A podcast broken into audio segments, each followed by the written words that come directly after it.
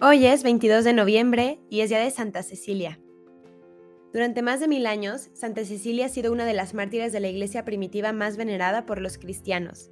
Cecilia pertenecía a una familia de Roma muy rica y fue educada en el cristianismo. Dicen que era muy piadosa y que solía llevar un vestido de una tela muy áspera bajo la túnica propia de su dignidad, y que ayunaba varios días por semana y que había consagrado a Dios su virginidad. Pero su padre, que veía las cosas de un modo diferente, la casó con un joven patricio llamado Valeriano.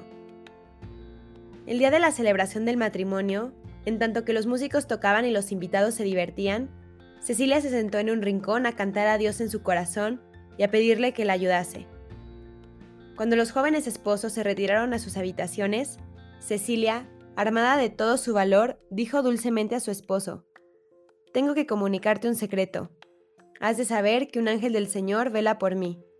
Si me tocas como si fuera yo tu esposa, el ángel se enfurecerá y tú sufrirás las consecuencias. En cambio, si me respetas, el ángel te amará como me ama a mí. Valeriano replicó, Muéstramelo. Si es realmente un ángel de Dios, haré lo que me pides.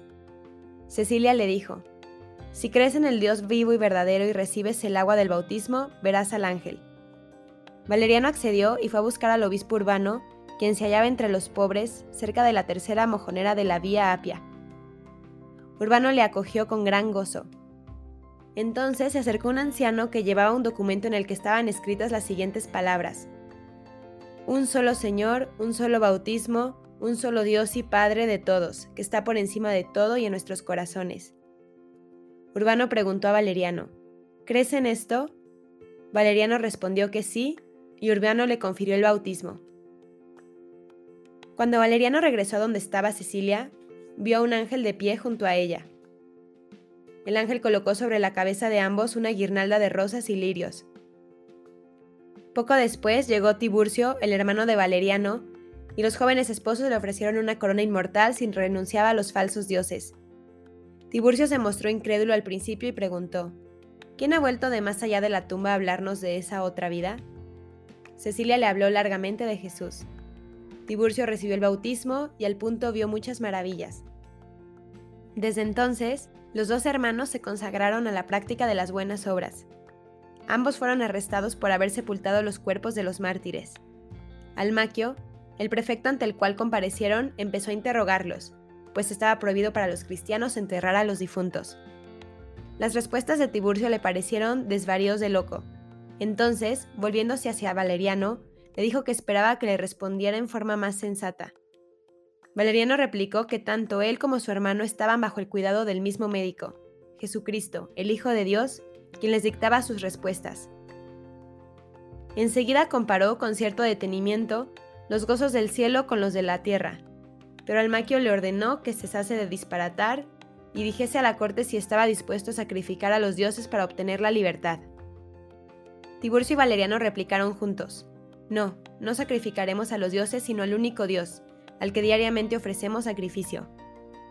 El prefecto les preguntó si su dios se llamaba Júpiter. Valeriano respondió, Ciertamente no. Júpiter era un libertino infame, un criminal y un asesino, según lo confiesan vuestros propios escritores.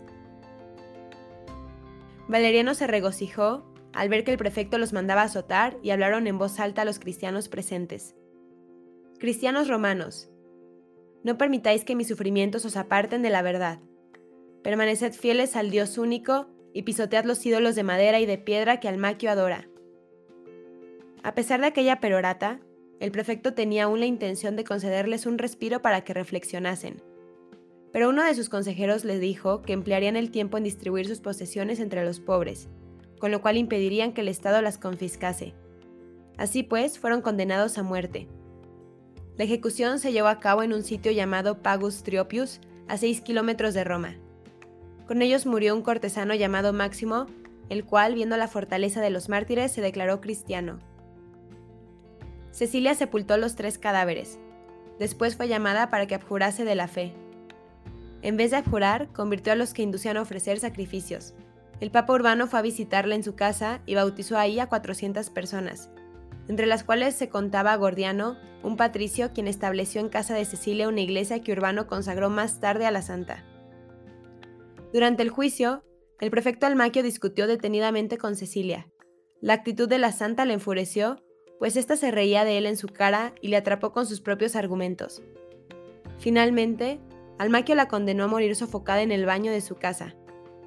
Pero por más que los guardias pusieron en el horno una cantidad mayor de leña, Cecilia pasó en el baño un día y una noche sin recibir daño alguno. Entonces el prefecto envió a un soldado a decapitarla. El verdugo descargó tres veces la espada sobre su cuello y la dejó tirada en el suelo. Cecilia pasó tres días entre la vida y la muerte. En ese tiempo, los cristianos acudieron a visitarla en gran número. La santa legó su casa Urbano y le confió el cuidado de sus servidores. Fue sepultada junto a la cripta pontificia en la catacumba de San Calixto. El Papa San Pascual I trasladó las reliquias de Santa Cecilia junto con las de los santos Tiburcio, Valeriano y Máximo a la iglesia de Santa Cecilia en Trastevere. En 1599, el cardenal Sfondrati restauró la iglesia en honor a la santa en Trastevere y volvió a enterrar las reliquias de los cuatro mártires. Según se dice, el cuerpo de Santa Cecilia estaba incorrupto y entero, por más que el Papa Pascual había separado la cabeza del cuerpo, ya que entre los años 847 y 855, la cabeza de Santa Cecilia formaba parte de las reliquias de los cuatro santos coronados. Santa Cecilia es muy conocida en la actualidad por ser la patrona de los músicos. Sus actas cuentan que, al día de su martirio, en tanto que los músicos tocaban, Cecilia cantaba a Dios en su corazón. A fin de la Edad Media, empezó a representarse a la santa tocando el órgano y cantando. Gloriosa Virgen y Mártir Santa Cecilia, modelo de esposa fidelísima de Jesús.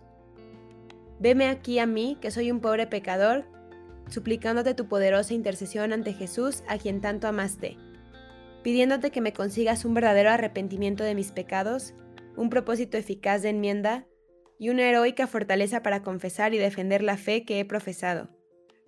Alcánzame la gracia de vivir y morir en esta santa fe, como también las gracias especiales que necesito para vivir santamente en mi estado. Escucha y alcánzame mis súplicas, Santa Cecilia, para que merezca gozar un día de la eterna bienaventuranza como tú, al lado de nuestro único y verdadero Dios. Amén. Santa Cecilia, ruega por nosotros.